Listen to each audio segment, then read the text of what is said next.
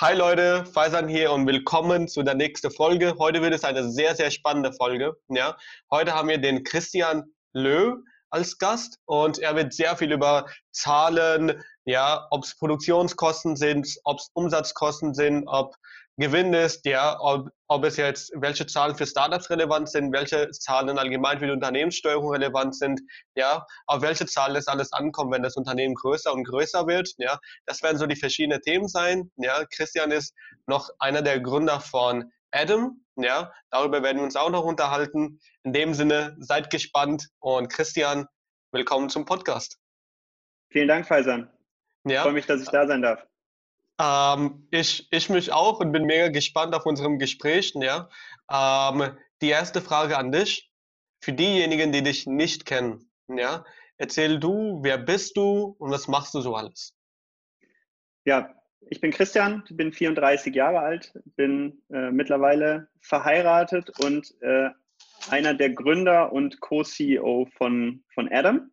Und ähm, ja, Adam ist äh, vor zwei Jahren von uns äh, ins Leben gerufen worden. Die Idee reicht schon viel weiter zurück. Ähm, ich habe während des Studiums schon angefangen, mich ähm, mit dem Thema Unternehmensberatung im Allgemeinen auseinanderzusetzen.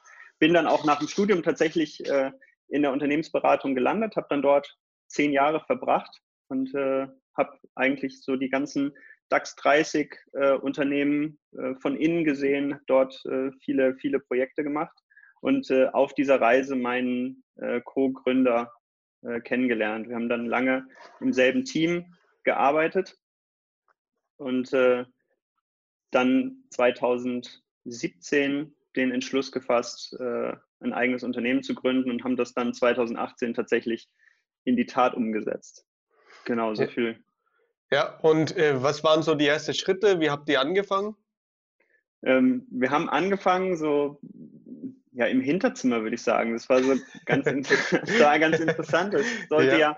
sollte am Anfang natürlich keiner wissen, dass mhm. wir vorhaben, ein Unternehmen zu gründen. Also haben wir uns irgendwie abends äh, in, in Kneipen und in Restaurants in die hinterste Ecke gesetzt, so mit äh, Stift und Block, vielleicht mal irgendwie noch ein, ein, Laptop irgendwie dabei und haben angefangen, an unserer Idee zu tüfteln und äh, den, den ersten Businessplan äh, zu schreiben.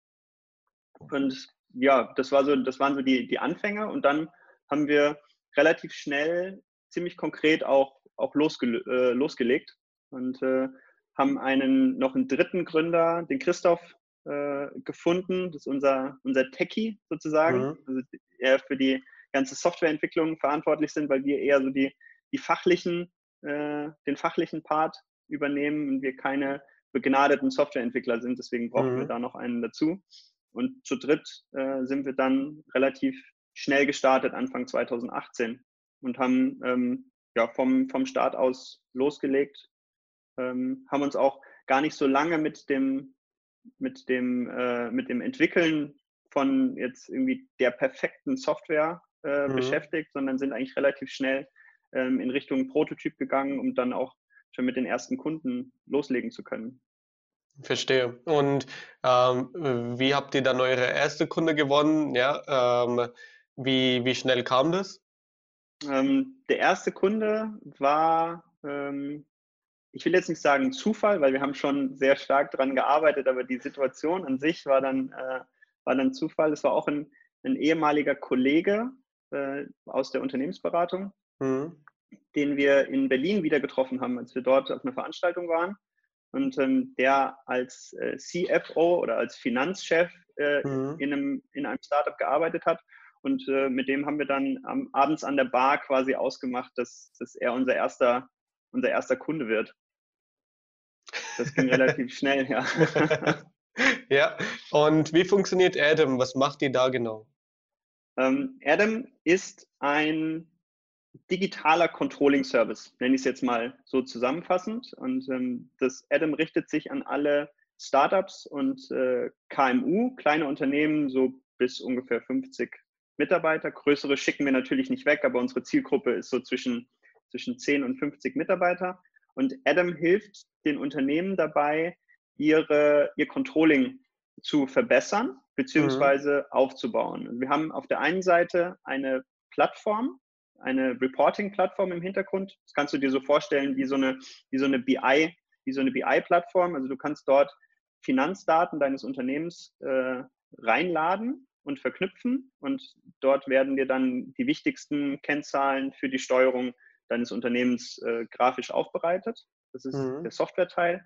Und äh, jedes Unternehmen bekommt von uns noch einen Experten an die Seite gestellt. Wir nennen das Sparringspartner, mhm. ähm, der dann mit den Unternehmen zusammen ähm, die Unternehmenssteuerung eben durchführt. Also auf Basis der Daten und der Reports ähm, die Zahlen analysiert, äh, vielleicht sogar optimiert ähm, und mit den Unternehmen auch zusammen Planung durchführt. Also kannst du dir im Prinzip vorstellen, wie eine äh, externe Controlling-Abteilung, aber mhm. wesentlich automatisierter und wesentlich günstiger.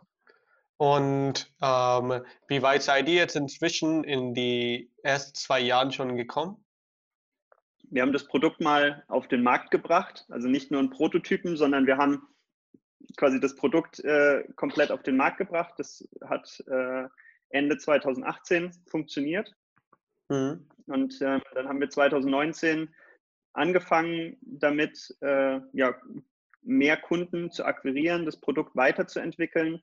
Ähm, ich würde jetzt nicht sagen, dass wir schon auf dem, auf dem Skalierungspfad sozusagen sind. Dafür mhm. gibt es noch ein paar äh, Funktionen und ein paar inhaltliche Sachen, die wir, die wir noch ausbauen wollen.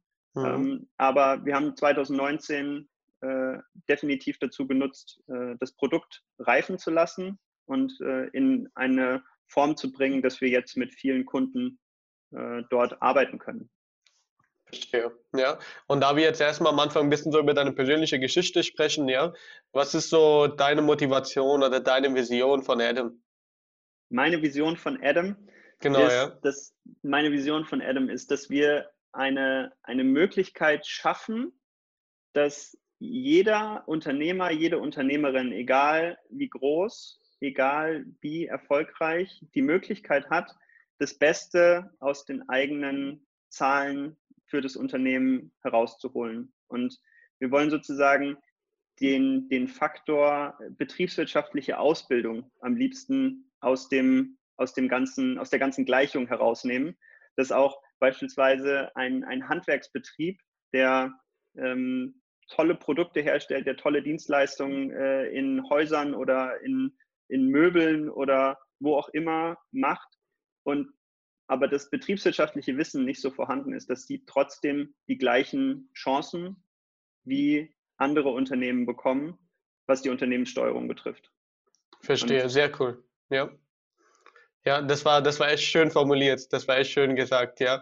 Ähm, und ähm, wie finanzierst du dich momentan? Ist das alles äh, mit Startups? Seid ihr mit VCs? Ja, wie ist das gerade?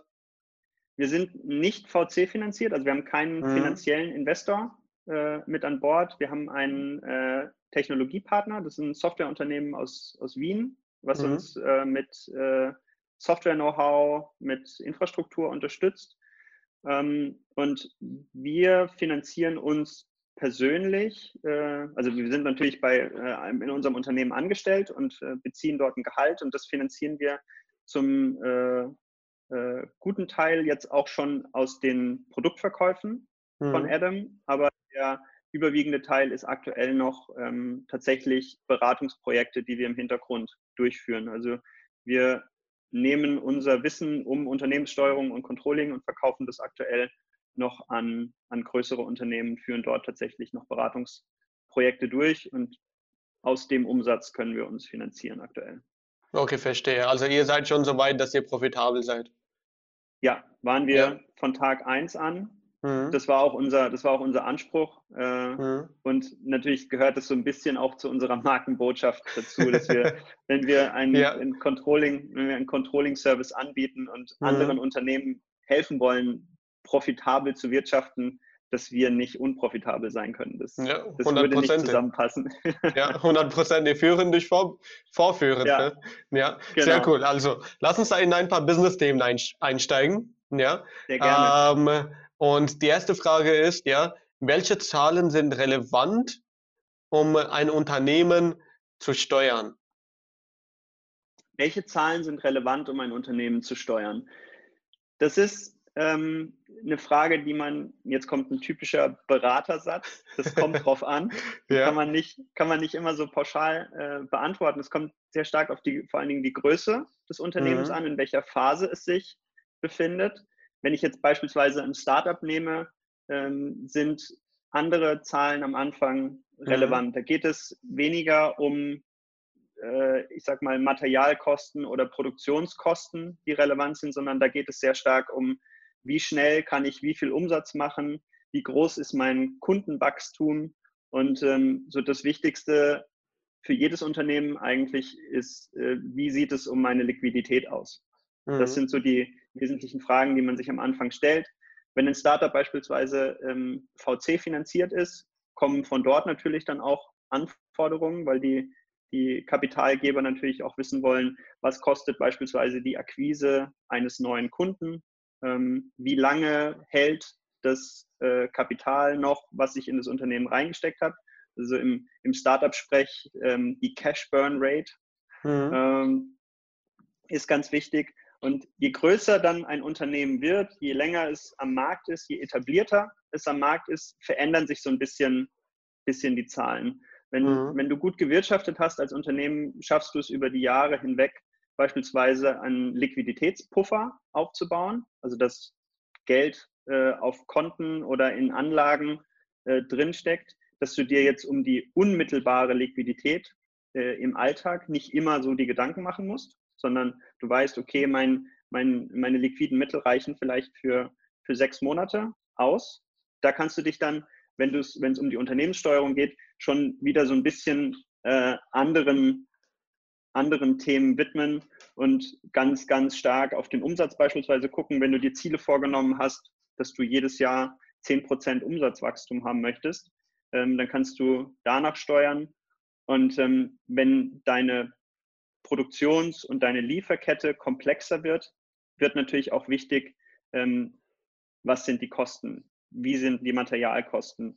Ähm, wenn wir jetzt einen Konzern wie BMW oder Volkswagen aus der Automobilbranche beispielsweise nehmen, die schauen äh, manchmal im Einkauf auf Centbeträge, was beispielsweise ein äh, was Einzelteile eines Lenkrads kosten. Die haben ja ganze, ähm, ganze riesengroße Abteilungen im Controlling, die sich mit nichts anderem auseinandersetzen, als Materialkosten zu, zu steuern oder Lieferanten mit Lieferanten neu zu verhandeln, um die, die Kosten zu senken. Das heißt, je größer das Unternehmen wird, je komplexer ähm, auch die Produkte und äh, die ganze Produktion wird, desto vielfältiger äh, werden die Kennzahlen, auf die man achtet. Aber letztendlich geht es bei allen Unternehmen darum, Gewinn zu machen. Mhm. Und äh, also kann man es eigentlich zusammenfassen. So die vier großen wichtigen Kennzahlen ist der Umsatz, sind die Kosten, ist der Gewinn, was sich natürlich dann errechnen lässt und es ist die Liquidität. Verstehe. Ja, sehr cool. Ähm, es gibt, ähm, ich habe letztens ein Interview von einem Unternehmer mir angehört und er meinte, dass die quartalsweise Berichtung von Zahlen ja, häufiger dazu führen, dass Unternehmen an Langfristigkeit und ähm, an, äh, weil sie zu stark an diese quartalsweise Berichtung sich orientieren, ja, dass sie diese Langfristigkeit, dieser Aspekt häufiger außen vor lassen. Ja? Ähm, wie siehst du das Thema? Das ist, du hast, du hast recht mit dem, mit dem, was du sagst. Es äh, eine kurzfristige Berichterstattung oder die Verfolgung von kurzfristigen Zielen äh, kann einer langfristigen Entwicklung äh, im Weg stehen. Ähm, also diese, diese typischen Quartalsberichte, die man jetzt von börsennotierten Unternehmen beispielsweise äh, kennt, die führen oft dazu, dass man versucht, kurzfristig äh, bestimmte, bestimmte Kennzahlen zu optimieren, damit einfach die Zahlen besser aussehen, um Anleger zu beruhigen, äh, um dafür zu sorgen, dass äh, vielleicht der Börsenkurs beispielsweise stabil bleibt. Ähm, ich glaube aber, dass äh, beides die kurzfristige Sicht und die langfristige Sicht beides ineinander greift. Weil wenn du ein, wenn du ein Unternehmen ähm, nicht langfristig steuerst, also dafür sorgst, dass du mit dem Unternehmen langfristig Erfolg hast, dann wirst du irgendwann auch nicht mehr in der Lage sein, kurzfristig äh, gute Ergebnisse zu erzielen. Also Konzerne wie Siemens beispielsweise überleben nicht 150 Jahre, wenn sie die ganze Zeit nur kurzfristig denken. Mhm. Auf der anderen Seite brauchst du aber diese kurzfristige Sicht, um ähm, das Risiko einer Übernahme beispielsweise äh, gering zu halten. Weil wenn du jedes Mal immer wieder kurzfristig schlechte Zahlen lieferst, ähm, könnte es passieren, dass deine Anleger, deine Investoren oder ähm, die Börse ähm, das Vertrauen in dein Unternehmen verliert. Und damit schadest du deinem Unternehmen äh, ja auch sehr mhm. stark. Also es ist immer wichtig, dass du sozusagen beide Perspektiven äh, im Blick behältst. Das gilt aber im Übrigen auch für, für Startups. Die haben ja das, haben ja ein, äh, ein, ein äh, gleich ausschauendes äh, Thema an der Stelle, mhm. weil ein Startup muss eine gewisse Langfristigkeit in der Denke mit drin haben, weil ein Produkt eine Zeit lang dauert, sich zu entwickeln. Und äh, man kann jetzt auch, selbst wenn man Exit äh, getrieben ist, das Unternehmen selten nach zwei oder drei Jahren schon wieder verkaufen. Du hast aber trotzdem Investoren im Hintergrund, die natürlich von dir erwarten, dass du kurzfristig auch äh, Erfolge erzielst. Also es ist immer eine, es ist immer so ein Balanceakt zwischen mhm. was, was habe ich kurzfristig und worauf muss ich langfristig achten, um erfolgreich zu sein. Ja, und wie würdest du jetzt, jetzt zahlentechnisch ausdrücken? Ja, ähm, auf welche Zahlen sollte man so auf quartalsweise äh, Berichterstattung sozusagen, welche optimiert man und zahlentechnisch, welche sollte man äh, außen vor lassen, wenn man fristig agieren möchte? Hm, kurzfristig ist auf jeden Fall wichtig die Liquidität, mhm. dass äh, das Unternehmen immer mit genügend äh, liquiden Mitteln ausgestattet ist. Ähm, das sollte man auf jeden Fall kurzfristig ähm, im Blick behalten. Ist natürlich langfristig auch nicht, uninter nicht uninteressant, aber Liquidität langfristig zu steuern ist halt ist ein, ist ein gewisses Risiko. Und mhm. was man kurzfristig noch im Blick behalten sollte, ist auf jeden Fall äh, der Umsatz. Und zwar jetzt nicht grundsätzlich der Umsatz, sondern den Umsatz, den man sich vorgenommen hat. Also wenn ich mir äh, ein Jahresziel äh, für eine gewisse Höhe an Umsatz vorgenommen habe, dann sollte ich natürlich schon monatlich oder spätestens quartalsweise äh, überprüfen, wie stehe ich denn da in, im Vergleich zu meinem Plan. Also wenn ich, wenn ich äh, 120.000 Euro Umsatz äh, im Jahr machen möchte und mhm. Äh, ich habe mir vorgenommen, jeden Monat davon 10.000 Euro zu erreichen und ich schaue nach dem ersten Quartal äh, drauf und sehe, es sind keine 30.000, sondern es sind nur 15.000 Euro Umsatz, dann äh, bin ich schon so weit von meinem Ziel abgewichen, dass ich da gegensteuern muss. Und darum geht es ja in der, in der Unternehmenssteuerung eigentlich mhm. im Wesentlichen, dass man jetzt, äh, dass man sich, dass man sich Ziele setzt und mit Hilfe dieser Kennzahlen dann eben Entscheidungen treffen kann. Das ist ja ganz, das ist ja ganz wichtig. Also es geht mhm. ja, man kann, es gibt keine absolute Zahl für einen Umsatz oder für Kosten. Das ist für jedes Unternehmen äh, individuell interessant. Mhm. Wichtig ist, dass man sich als Unternehmen eben ähm, auch für diese ganzen finanziellen Kennzahlen Ziele vornimmt und dann während des Jahres äh, stetig überprüft, ob man die Ziele erreicht hat oder nicht. Ja, genau, ähm, also, äh, sorry für die Unterbrechung. Ja, ähm, manche Ziele sind ja auch nicht linear zu erreichen. Zum Beispiel bei Vertrieb sieht man häufiger das äh, Jahresendgeschäft, ja, in die letzten drei mhm. Monate für manche Unternehmen vielleicht 80 Prozent der Umsatz passiert, ja, äh, von genau. dem gesamten Jahr, ja. Wie sollten solche Unternehmen ihre Zahlen dann vorbereiten und sich Ziele setzen? Ähm, grundsätzlich genauso. Mhm. Ähm, also man sollte auf jeden Fall äh, sich ein, ein, ein Umsatzziel für das gesamte Jahr vornehmen und vielleicht auch ein Gewinnziel für das gesamte Jahr vornehmen. Ähm, die monatliche Steuerung kann aber dann natürlich an das Geschäftsmodell angepasst sein. Also wie du sagst, wenn du ein, ein Einzelhandelsgeschäft äh, hast, was sich eine bestimmte Menge Umsatz vorgenommen hat und weißt aber, dass äh, vielleicht 50 Prozent des Umsatzes äh, im vierten Quartal, also im, im Oktober, November und Dezember gemacht werden, dann kannst du ja, wenn du aus diesem gesamten Umsatz, den du dir fürs Jahr vorgenommen hast, dann sozusagen einzelne Monatshäppchen äh, machst, kannst du die ja entsprechend über die verschiedenen Monate verteilen. Und in dem Fall würde ich dann sagen, wenn 50 Prozent des Umsatzes im, im letzten Quartal passieren, dann mhm. verteile ich die anderen 50 Prozent auf die neun Monate davor. Und dann kann ich vielleicht an der Stelle noch mit, mit einkalkulieren, dass wir, dass es ein Sommerloch gibt, wo mhm. ähm, ganz, ganz viele Menschen äh, in den Urlaub fahren und da vielleicht noch weniger Umsatz gemacht ja. wird. Ja. Und ähm, so kann ich eigentlich die Erfahrung aus den letzten, aus den vergangenen Jahren sehr gut dazu verwenden, um mhm. einen Plan für das neue Jahr zu machen.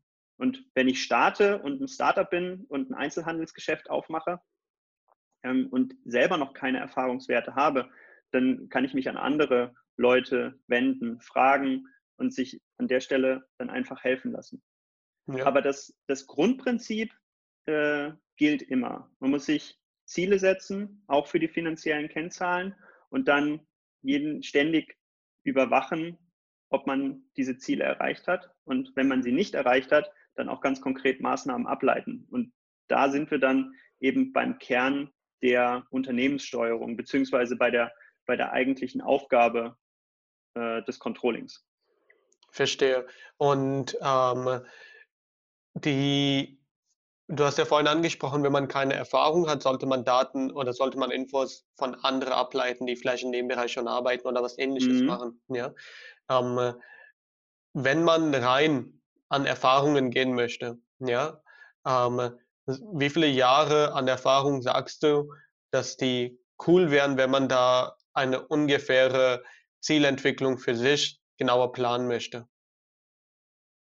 Hm, du meinst wie weit man, wie weit man in die Zukunft schauen sollte oder nee, wie nee, weit nicht, in die Vergangenheit? So, nicht, genau, wie weit in die Vergangenheit, ja, um, äh, sagen wir mal, Ziele für dieses Jahr festzulegen. Mhm. Ähm, theoretisch reicht da schon ein Jahr. Also wenn ich weiß, mhm. wie es letztes Jahr äh, gelaufen ist, kann ich sozusagen das als, als Grundlage nehmen und ähm, vielleicht das Wachstum, was ich mir vorgenommen habe, dort, dort oben drauf mhm. rechnen. Mhm. Ähm, je länger das Unternehmen schon existiert, also wenn es vielleicht schon fünf oder zehn Jahre existiert, dann sind die Schwankungen nicht mehr so groß und äh, dann kann man sozusagen, der, der gleitende Durchschnitt der vergangenen Jahre wird natürlich ja. besser, je mehr Daten äh, ich zur Verfügung habe. Wenn ja. du dir beispielsweise ein Startup anschaust, was erst seit drei Jahren äh, am Markt ist und mhm. so eine exponentielle Wachstumskurve äh, bis jetzt hingelegt hat, dann kann es natürlich sein, dass die Daten aus dem Vorjahr und dem Jahr davor äh, zu dem nicht passen, was im kommenden Jahr äh, passiert. Also die Ziele sind, äh, also je länger das Unternehmen existiert, desto eher kann man sich auf die Vergangenheit konzentrieren. Mhm. Wenn es bei der Zielableitung äh, geht, wenn man wenige, nur wenige Daten und Erfahrungswerte zur Verfügung hat, würde ich das Ziel eher als äh, tatsächlich ein Ziel interpretieren, zu sagen, ich, ich nehme mir jetzt vor, dass ich nächstes Jahr das und das erreichen möchte. Und mhm. ich werde alles dafür tun, dass ich dieses, dieses Ziel erreiche. Ja, und sollte man in der Hinsicht lieber optimistisch, zu optimistisch sein oder rational, sachlich, ja, wie siehst du das? Hm, ich glaube, als äh, gerade als, äh, als CEO oder als, als Inhaber eines, eines Unternehmens muss man ähm, so eine Mischung hinbekommen zwischen mhm. auf der einen Seite Realist sein, das heißt, äh, die Ziele äh, mit dem größten Maß an Realismus ähm, festzuschreiben, dass man diese Ziele auch erreicht. Du musst aber auf der anderen Seite auch, ähm, ich sag mal, äh, Utopist sozusagen sein, weil du ja als, als äh, Geschäftsführer oder als, als CEO ähm, ständig in der Zukunft irgendwie lebst und äh, du kannst dein Unternehmen nur dann voranbringen, wenn du, wenn deine Ziele eben groß genug sind. Also das ist immer so ein, so ein Hin und Her zwischen, äh, ich muss rational realistische Entscheidungen treffen. Mhm. Auf der mhm. anderen Seite muss ich aber auch äh, eine große Vision haben. Ja. Gibt es da in der Hinsicht auch, das ist jetzt einfach nur eine Frage aus Interesse, ähm, weil ich ja die Unternehmensberatung oder Controlling nicht intern kenne, wie das da abläuft. Mhm. Ähm, stellen manche Unternehmer vielleicht auch interne Ziele, wo sie sagen, hey, ich möchte optimistisch dieses Ziel erreichen, aber nach außen geben sie vielleicht eine ganz sachliche, rationale Zielvorgabe vor, damit, falls sie die optimistische Ziel auch nicht erreichen sollten, trotzdem besser dastehen als, ja, machen, machen Unternehmen ja, sowas? Das machen, das machen Unternehmen. Also gerade, gerade größere Unternehmen planen in der Regel in verschiedenen Szenarien. Also da mhm. werden, da werden dann, äh, wird zum Beispiel ein, ein Worst-Case-Szenario äh, erarbeitet. Also was passiert nächstes Jahr, wenn es wirklich ganz blöd läuft, also wenn mhm. der Umsatz einbricht oder die Kosten explodieren oder ähm, eine Krise um die Ecke kommt, die zwei Monate lang äh, ein Kontaktverbot ähm, verhängt.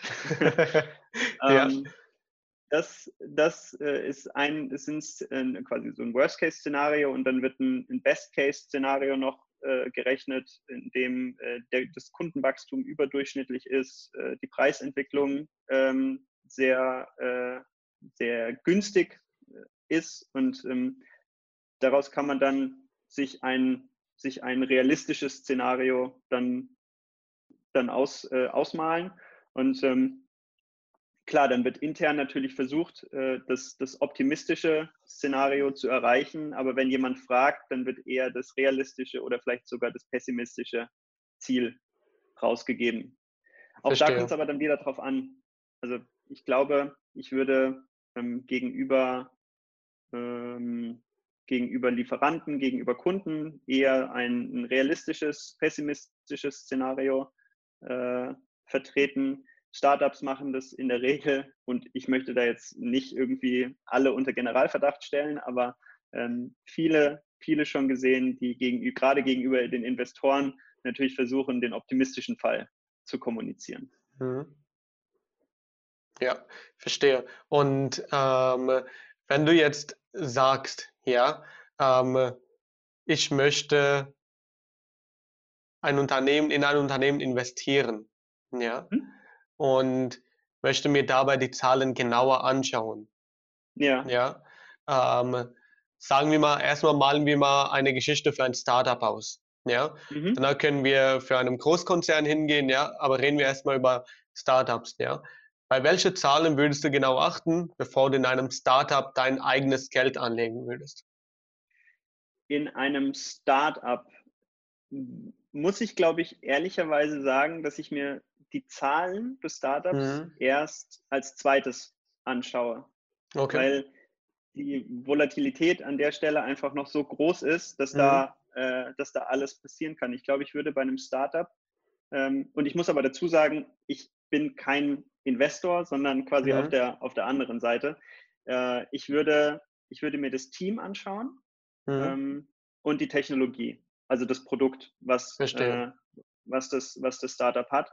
Und dann in zweiter Linie, ähm, wenn es in Richtung der Finanzen geht, würde ich äh, klar natürlich den, auf den Umsatz schauen, was, wie viel Umsatz hat das Startup äh, schon gemacht. Aber je nachdem, in welcher Phase das ist, ist mhm. es auch mehr oder weniger aussagekräftig an der Stelle. Ähm, und dann würde ich mir äh, die, die Kosten natürlich auch anschauen aber jetzt nicht äh, zu sagen, ich investiere nur in ein Startup, wenn es jetzt schon profitabel ist. Das kommt natürlich auch immer darauf an, äh, was, du, was du machst. Wenn du ein Startup hast, was jetzt ein, ein neues Auto entwickelt, dann ist mhm. es klar, dass es in den ersten Jahren eher Verluste machen wird, weil halt eben große Investitionen äh, notwendig sind. Mhm. Ähm, und genau dann eher auf sozusagen das Gesamtgeschäftsmodell schauen, ob man mit diesem Unternehmen und mit diesem Produkt zukünftig Geld verdienen kann oder nicht. Aber ich glaube, bei einem Startup ist es schwierig äh, zu sagen, ich schaue mir jetzt im zweiten Jahr äh, bestimmte Kennzahlen an, wie den Umsatz oder wie bestimmte mhm. Kosten und kann dann daraus äh, Sachen ableiten. Ich bin mir aber ziemlich sicher, dass jetzt, wenn das verschiedene Investoren hören, die den die Hände über dem Kopf zusammenschlagen, sagen, oh mein Gott, der Junge hat überhaupt keine Ahnung. Ja, ja. Ähm, wenn wir größere Unternehmen uns anschauen, klar, also wenn, wenn Unternehmen börsennotiert sind, dann mhm. ähm, guckt man natürlich auch auf den, auf den Börsenkurs. Also mhm. wie, viel, wie viel ist das Unternehmen aktuell wert? Und ähm, der, der, der Kurs eines, eines börsennotierten Unternehmens spiegelt ja sozusagen schon die Zukunft oder sollte zumindest die Zukunft des Unternehmens abbilden. Also welche Gewinnerwartungen, welche Umsatzerwartungen, welche grundsätzliche Entwicklung traut, äh, trauen die Anleger diesem Unternehmen zu. Und das Ganze wird ja dann eben in dem, in dem Kurs äh, verrechnet oder ein, mit einbezogen. Und dann schaut man sich in, bei den Unternehmen diese ganzen typischen ähm, Bilanzkennzahlen äh, an, die für eine Unternehmensbewertung eben herangezogen werden. Und wenn das zu deiner Investmentstrategie passt und äh, wenn äh, dein, dein Analyseergebnis sozusagen ähm, hervorbringt, dass es sich lohnt für dich, in dieses Unternehmen zu investieren, dann, dann, kannst du, dann kannst du das machen. Man muss aber auch dazu sagen, dass die Bewertung oder die externe Bewertung von Unternehmen, äh, dass äh, die Entscheidung, ob etwa ob in ein Unternehmen investiert wird oder nicht, ähm, ein ganz anderes sozusagen Zahlenfeld ist als das, als das Controlling. Verstehe. Ja. Und inwiefern unterscheidet sich das? Hm, das Controlling ist ein, äh, hat die Aufgabe, intern dafür zu sorgen, dass ein Unternehmen ähm, die richtigen Entscheidungen für die Geschäftsentwicklung trifft. Mhm. Also ähm, verkaufe ich die Produkte zum richtigen Preis? Erreiche ich meine Umsatzziele? Ähm, produziere ich meine Produkte ähm, zum, zum richtigen Preis? Muss ich meine Herstellkosten anpassen? Oder bei Dienstleistungsunternehmen, wenn ich ähm, wirklich persönliche Dienstleistungen erbringe, äh, ist, mein, ist mein Stundenlohn äh, hoch genug äh, oder arbeite ich effektiv äh, genug? Also da geht es sozusagen sehr stark um die interne, die interne Darstellung des Unternehmens, um am Ende des Jahres möglichst viel Umsatz und hoffentlich auch möglichst viel Gewinn zu erwirtschaften.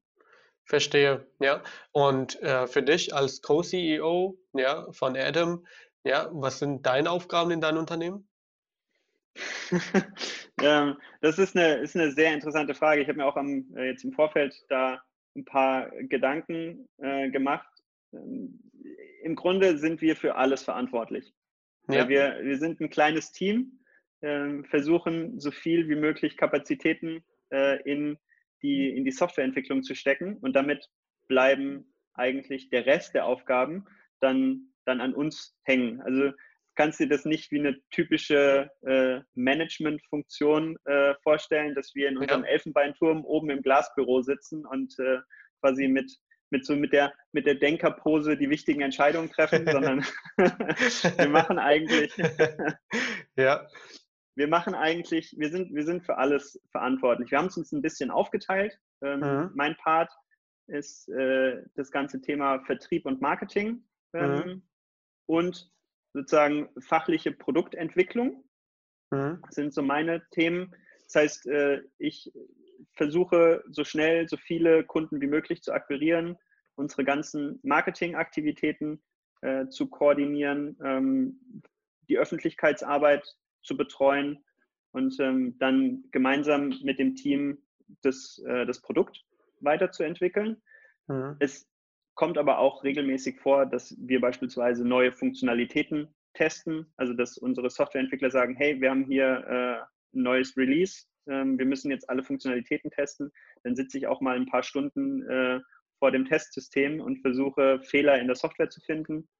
Ähm, geht hin bis zu äh, Kunden-Support-Anfragen beantworten, äh, auf Veranstaltungen sein, ähm, Gespräche mit, mit unserem Team zu führen, wenn mal jemanden irgendwie eine schlechte Woche hat oder äh, irgendwie abgelenkt ist von, von privaten Themen, da zu unterstützen. Also es ist eine, ist eine vielfältige, vielfältige Tätigkeit.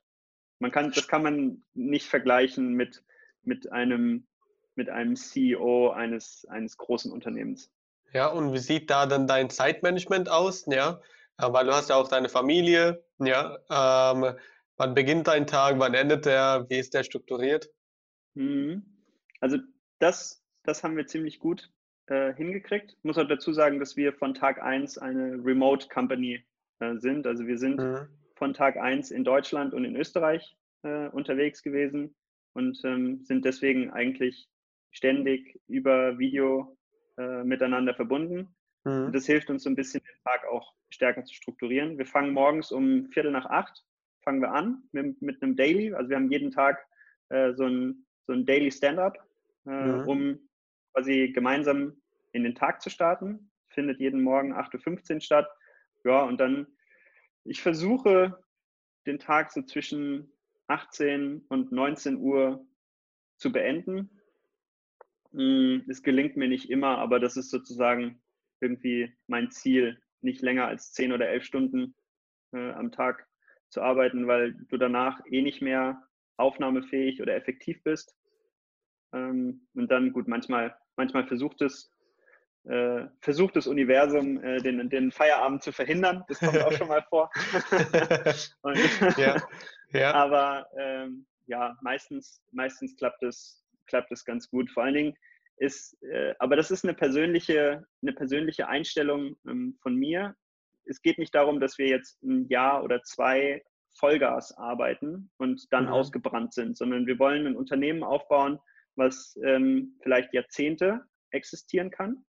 Mhm. Und ähm, wir das auch über die ganze Zeit mitgestalten wollen. Das heißt, wir müssen auch da sehr stark äh, auf uns achten, dass wir eben diesen Marathon bis zum Schluss laufen können und mhm. nicht nach, nach den ersten Kilometern schon, schon ausgebrannt sind. Ich habe das in der Unternehmensberatung äh, erlebt. Das ist ja so die klassische Branche, wo man äh, arbeitet bis zum Umfallen und dann nach ein paar Jahren äh, ausgebrannt aufgibt. Ähm, mhm. Das ist äh, die Verlockung beim Startup ist groß, weil du hast immer mehr zu tun, als Zeit da ist. Das heißt, du bist mhm. ständig irgendwie am Priorisieren und du bist ständig in der Versuchung, einfach dann die Nacht doch noch durchzuarbeiten. Mhm. Aber ähm, man muss auch den Punkt finden, wo man einfach mal die, äh, ähm, die Arbeit dann Arbeit sein lässt, mal den Kopf frei zu bekommen, ähm, abends mal was komplett anderes zu machen, mit der Familie unterwegs zu sein, ähm, vor allen Dingen auch mal das Wochenende komplett frei zu machen äh, und dann am nächsten Tag oder am Montagmorgen dann wieder mit 100% Energie zu starten. Ja, und ähm, wie, wie kommst du da dann von dem Tag runter? Hast du Hobbys? Was ist dein persönlicher Ausgleich? Hm, ich bin ein, ich gebe es gerne zu, ich bin ein Netflix-Junkie. Ähm, das heißt, äh, wenn ich äh, zum Runterkommen äh, haue ich mich auch ganz gern mal äh, vor den Fernseher und schaue mir, schau mir eine Netflix-Serie an. So meine, meine Lieblingsserien ist alles, was äh, mit Technik zu tun hat und in der Zukunft spielt. Das sind so meine, äh, meine, meine Steckenpferde, Science Fiction. Ähm, mhm. und, und ich versuche so viel wie möglich Sport zu machen. Also dann, wenn ich irgendwie abends den Laptop dann zuklappe, Sportklamotten an und äh, meine Stunde, meine Stunde laufen gehen. Das hilft sehr mhm. für mich, um den Kopf frei zu bekommen. Ähm, und ansonsten meine Familie. Das ist eigentlich das Allerwichtigste. Also wenn ich einen Abend irgendwie mit meiner Frau verbracht habe oder mit meinen, mit, äh, mit, dem, mit dem Rest meiner Familie, irgendwie meinen Neffen, meinen Nichten, äh, da geht der, wird der Kopf automatisch frei. Ja, sehr schön. Und als Startup oder als Unternehmer, ja, wenn man was Besonderes machen möchte, ja, ähm, bekommt man ja viele Ratschläge. Mhm. Ja. Hast du ähm, gute Ratschläge bekommen bisher oder was ist der beste Ratschlag, den du jemals bekommen hast? Der beste Ratschlag, äh, den ich jemals bekommen habe, äh, auf das Unternehmen bezogen, war es waren sehr viele gute Ratschläge, aber ich glaube, der beste Ratschlag, den wir jemals bekommen haben, ist, geht so schnell raus wie möglich. Auch wenn es ein Excel-Prototyp von eurem Produkt ist und eure Dienstleistung noch nicht in der, in der perfekten Art und Weise irgendwo abgebildet ist oder euer Produkt vielleicht noch ein, ein paar Fehler hat, geht so schnell wie möglich raus, ähm, um Erfahrung zu sammeln mit echten Kunden. Das war der beste, der beste Rat, den wir die wir bis jetzt bekommen haben und ähm, hat sich tatsächlich bewahrheitet. Weil das, was du in deinem, mhm. in deinem Labor dir überlegst, ähm, ist gut und ist wichtig, geht aber oft an der Realität der Kunden vorbei. Und ohne Kundenkontakt kommst du, kommst du einfach nicht weiter. Ja, schlechte Ratschläge, ja, gab es auch ganz viele. Ähm, am, am besten sind immer die Leute, die dir groß und breit erklären, warum du scheitern wirst, die aber dann keine Lösungen anbieten. Das ist, das ist einfach, wenn du, das, das hat mich am Anfang auch wütend gemacht. Mittlerweile kann ich so ein bisschen, bisschen drüber lächeln, aber es ist, du wirst immer unfassbar viele Kritiker haben, die dir genau sagen können, was du falsch machst, warum es alles nicht funktionieren wird, ähm, die aber dann keine Lösungen und keine Hilfestellungen anbieten können. Also das würde ich mal so in diese ganze Kategorie schlechte, schlechte Ratschläge. Äh, ich weiß genau, wo dein Problem ist, ich kann dir aber nicht dabei helfen, wie du es löst. Ähm, das, das ist so der, der ja. Klassiker, genau. Ja, und ähm, sorry erstmal, dass ich mich die ganze Zeit auf Stumm schalten muss. Ja, äh, gerade ist so ein bisschen die Pollenphase. Ja. ja und meine Nase läuft gerade extrem. Alles gut, ja, kann ich, Hat sich gerade nur ergeben. ja, ja ähm, also, ähm, wir sind ja gerade bei dem Thema, ja, ähm, genauer auch zu analysieren, mhm. ja, aber auch über seinen Tag, ja. ja und auch über die Ratschläge. Ja. ja, das sind so die paar Punkte, worüber wir gerade gesprochen haben. Ja, ähm, der nächste Punkt ist das Thema Weiterbildung. Mhm. Ja, und ähm, du hast ja jetzt in deinem Hintergrund viele Bücher liegen. Ja, ja. stimmt. Ja, ähm, so, ja, so, genau. Erstmal, erstmal eine allgemeine Frage. Wie bildest du dich weiter? Ähm, muss ich unterscheiden zwischen fachlich und ähm, sozusagen, was mein, was mein äh, Geist betrifft, fachlich äh, bilde ich mich weiter, indem wir ähm, Stück für Stück immer neue Probleme für unser, für unser Produkt äh, bei Adam lösen wollen. Und das äh, mache ich mit ähm, viel, viel äh, Erfahrungsaustausch, also ehemalige Kollegen, Freunde, Fragen, die sich in diesem, in diesem ganzen Controlling-Feld auskennen. Hey, wie würdest du das machen? Also sehr, sehr viel Fragen und äh, aus Erfahrungen und dem Wissen von anderen profitieren. Ähm, dann natürlich äh, Wikipedia. Ich weiß nicht, wie oft ich bei Wikipedia schon gestrandet bin, weil ich mich irgendwie immer weiter geklickt habe und dann irgendwie so, wow, es sind zwei Stunden rum und du bist immer noch bei Wikipedia. ja. Das kann passieren.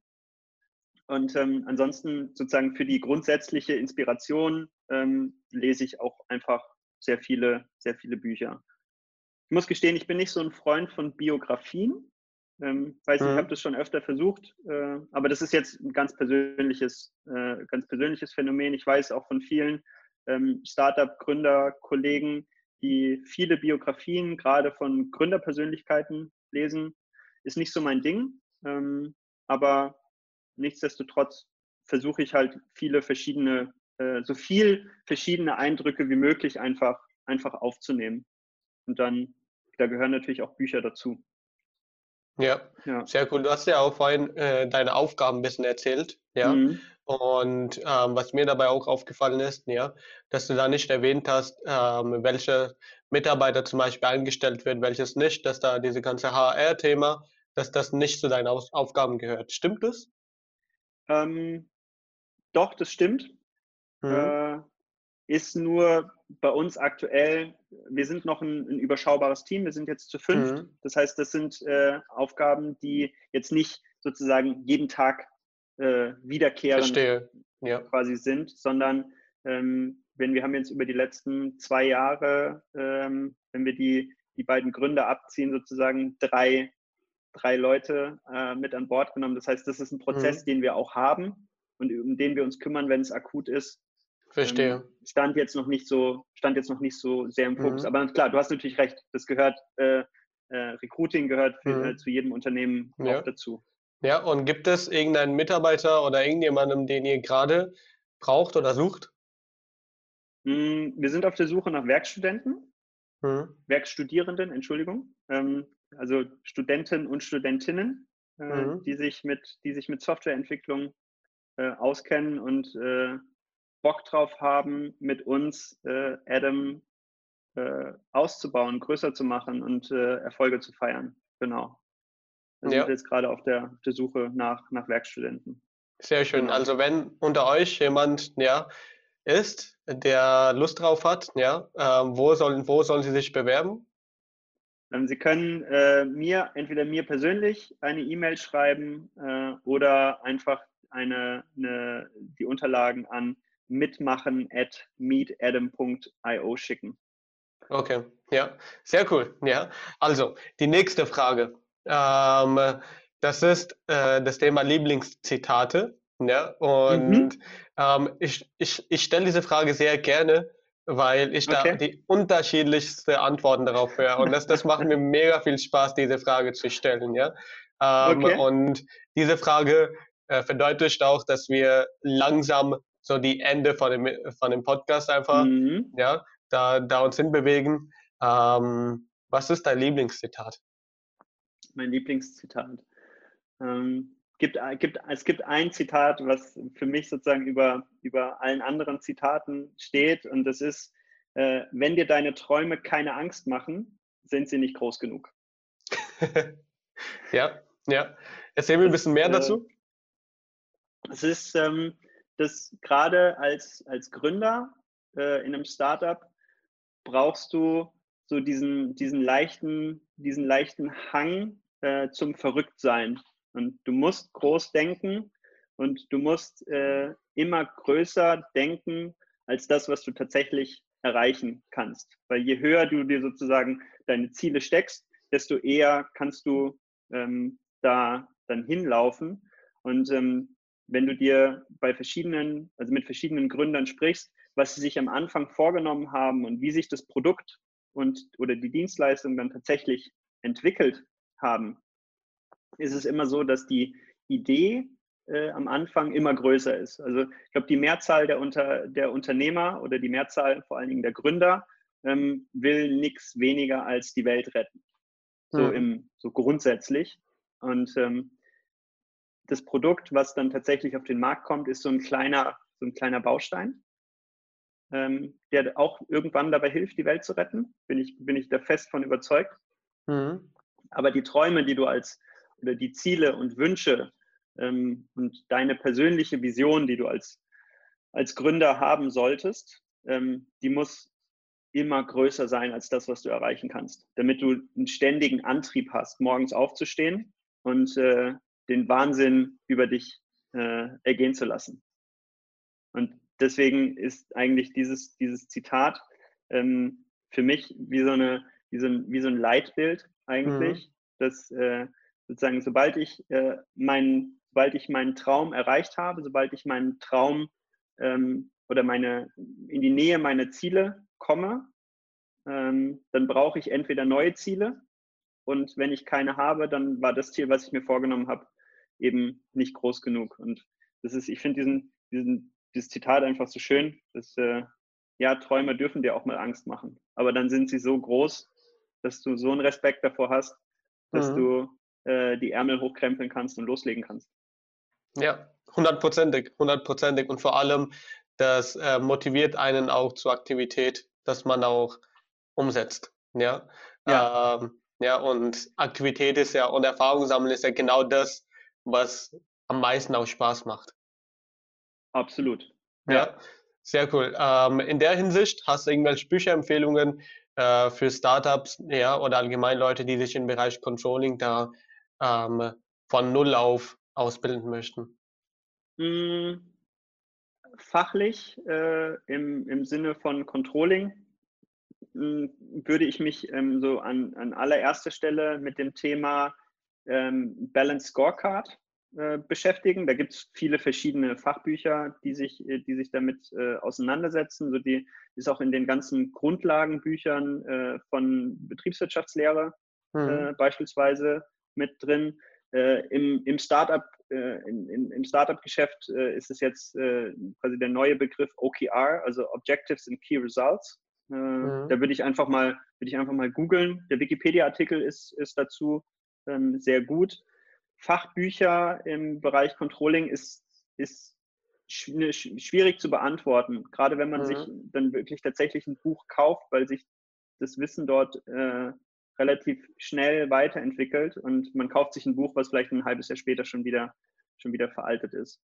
Mhm. Ähm, wirklich ein Büchertipp ähm, würde ich, würde ich sagen, ist eines der Bücher, die mich in meiner Gründungsphase und in der Vorgründungsphase am meisten ähm, ja, beeindruckt, am meisten geleitet haben, ist Kopfschlägt Kapital von Günter Faltin. Das ist ein Buch, in dem sozusagen eine, er beschreibt dort die komponentenorientierte Unternehmensgründung. Und mhm. ähm, es war für mich sehr inspirierend, weil er beschreibt, wie ähm, man mit, mit äh, sehr äh, überschaubaren Mitteln äh, was sehr Großes aufbauen kann. Und das ist, da geht natürlich mein Controllerherz auf, wenn ich äh, mit geringem Mitteleinsatz äh, große Erfolge erzielen kann. Ja, sehr schön. So, die letzte Frage an dich. Ja. Ähm, mhm. Welche Frage hätte ich dir stellen sollen, ja, die ich dir bisher nicht gestellt habe? Welche Frage hätte ich mir stellen sollen? Ähm, das ist eine sehr gute Frage. ähm, wie, ich hätte, ich hätte mir vielleicht noch die Frage gestellt, ähm, wie ich mir die konkreten, also was die konkreten Ziele für die nächsten zwei bis drei Jahre äh, für mich persönlich und für, für mein Unternehmen äh, sind. Mhm. Ja, okay, cool. Da wir Zeit haben, stelle ich dir die Frage. Ja, ja. Ähm, welche konkrete Ziele hast du persönlich ja, für die kommenden zwei, drei Jahre und auch für mhm. Adam für die kommenden zwei, drei Jahre?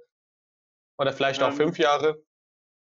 Ja, ähm, persönlich äh, möchte ich gerne ähm, eine eigene Familie gründen, mhm. äh, dass ich nicht mehr nur zu meinen Nichten und Neffen fahren kann, sondern dass ich äh, vielleicht äh, dann eigene, eigene Racker im Haus habe. Ich weiß, äh, jeder, der jetzt äh, kleine Kinder hat, äh, wird sagen, sag mal, hast du dir das gut überlegt? Aber ja, habe ich mir gut überlegt.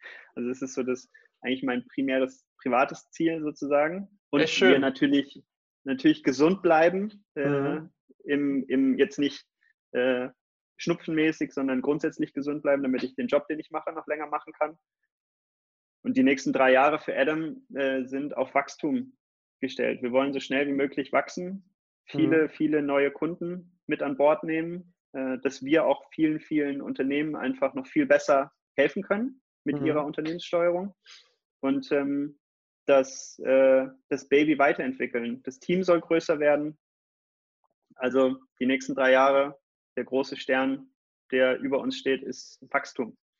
Ja, sehr schön, sehr cool. Ja, dann, ich mache mal den Outro, aber bleib noch dran, wir quatschen noch nachher. Ja, ja. Ähm, ja, Christian, danke dir für deine Zeit. Ja, ähm, hat mega Spaß gemacht, vor allem war auch mega inhaltsreich, ja, ähm, gerade über das Thema Zahlen zu sprechen. Ja, ähm, mega spannend, Leute. Ich hoffe, ihr habt aus dem Interview, ja, aus dem Podcast was mitnehmen können. Ja, da war mega viel Mehrwert dabei und vor allem das Wichtigste, dass ihr für euch vielleicht ein paar umsetzbare Maßnahmen daraus ableiten könntet. Ja, weil das ist ja das Wichtigste. In der Hinsicht von mir aus, wir sehen uns in der nächsten Folge. Viel Spaß, viel Erfolg. Bis dann, mach's gut. Ciao. Sehr cool.